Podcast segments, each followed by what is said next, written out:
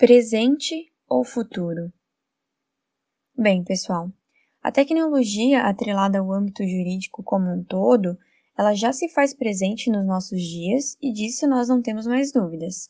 O direito ele deve, principalmente, acompanhar as mudanças sociais, a fim de manter a ordem e estimular o progresso da sociedade. E é por isso que, com esses avanços, surgiu essa nova vertente, que é popularmente chamada de direito digital. Pois se existem leis e normas de conduta para todos os ambientes nos quais nós convivemos, na internet não pode ser diferente. Portanto, nós também precisamos de regras de comportamento e relacionamento para que outras pessoas não tenham seus direitos violados nas redes sociais, sites, softwares e afins. Inclusive, o direito digital ele vem sendo inserido na grade curricular das faculdades de forma crescente, de modo em que em alguns anos será mais uma matéria enxergada como fundamental pelas pessoas, assim como o direito empresarial, o direito tributário, por exemplo. Essa nova vertente do direito, ela vai reger as relações em ambientes virtuais, Afinal, não é porque todos estão por trás de uma tela de computador que nós podemos considerar que a internet é terra de ninguém e que nela nós podemos fazer o que bem entendermos.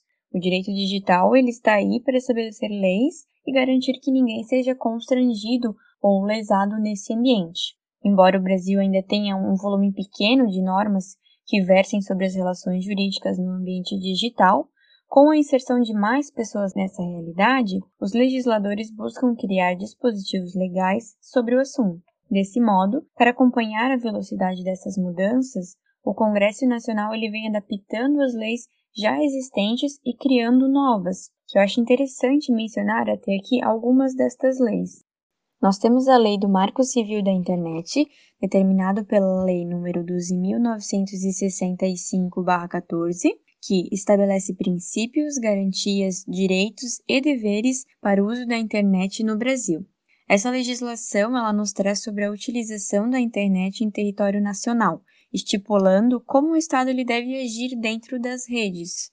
Nós temos também a Lei Carolina Dickmann. Esse é o nome pelo qual ficou conhecida a Lei de número 12.737-12, que tipificou os crimes informáticos e alterou o Código Penal, acrescentando o artigo 154-A no rol dos crimes contra a inviolabilidade de segredos, conforme disposto a seguir no artigo. Invadir dispositivo informático alheio, conectado ou não à rede de computadores, mediante violação indevida de mecanismo de segurança e com o fim de obter, adulterar ou destruir dados ou informações sem autorização expressa ou tácita do titular do dispositivo ou instalar vulnerabilidades para obter vantagem ilícita. Essa denominação se deu por ter sido aprovada e motivada após o vazamento de fotos e conversas íntimas da atriz Carolina Dickman. Nessa ocasião, os tais dados eles foram divulgados pelo profissional responsável pelo conserto dos aparelhos eletrônicos da atriz.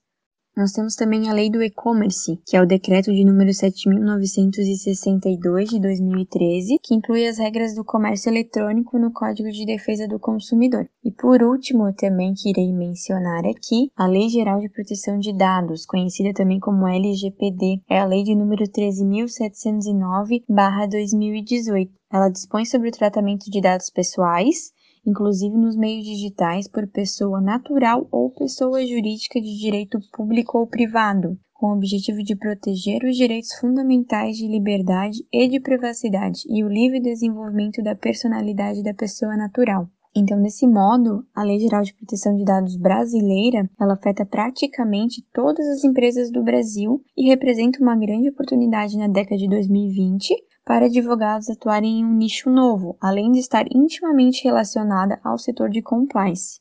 Então, pessoal, para finalizar, eu, Marina, vou dar continuidade à fala da nossa amiga Vitória, que percorreu aí de forma impecável sobre o presente deste vasto universo tecnológico no judiciário. Como decorremos, pessoal, durante essa nossa conversação, durante nosso podcast, o tema tecnologia avançou muito nos últimos tempos. E é claro que as leis do meio judiciário precisa acompanhar essas mudanças, tanto para que nós possamos estar protegidos de crimes cibernéticos, né, para que haja punição para esses crimes, como se fala, né, para que a internet não vire terra de ninguém, terra sem lei, como também, é claro, extrair desse avanço tecnológico como facilitador para a vida em sociedade, fazendo com que os processos e procedimentos judiciários, como já explanamos aqui, se tornem mais ágeis e de forma mais igualitária. E, infelizmente, chegamos ao fim. Esse é o último episódio do nosso podcast sobre tecnologia no âmbito jurídico. Gostaríamos de deixar aqui para vocês o questionamento se esse é um tema que envolve o presente ou o futuro. Deixamos também as nossas considerações finais, em que acreditamos que o futuro já começou e que os avanços tecnológicos já são uma realidade, e que todo o processo digital, mesmo sendo um facilitador, pode se tornar um distanciador social. Indagamos ainda vocês se acreditam quais as características serão necessárias para os profissionais dentro deste novo mercado, para que as interações humanas não fiquem escassas. Para isso, nós acreditamos também que profissionais com competências socioemocionais serão cada vez mais cruciais, não só no meio jurídico, mas como em toda e qualquer profissão. E assim, deixamos aqui todo o nosso carinho e até a próxima.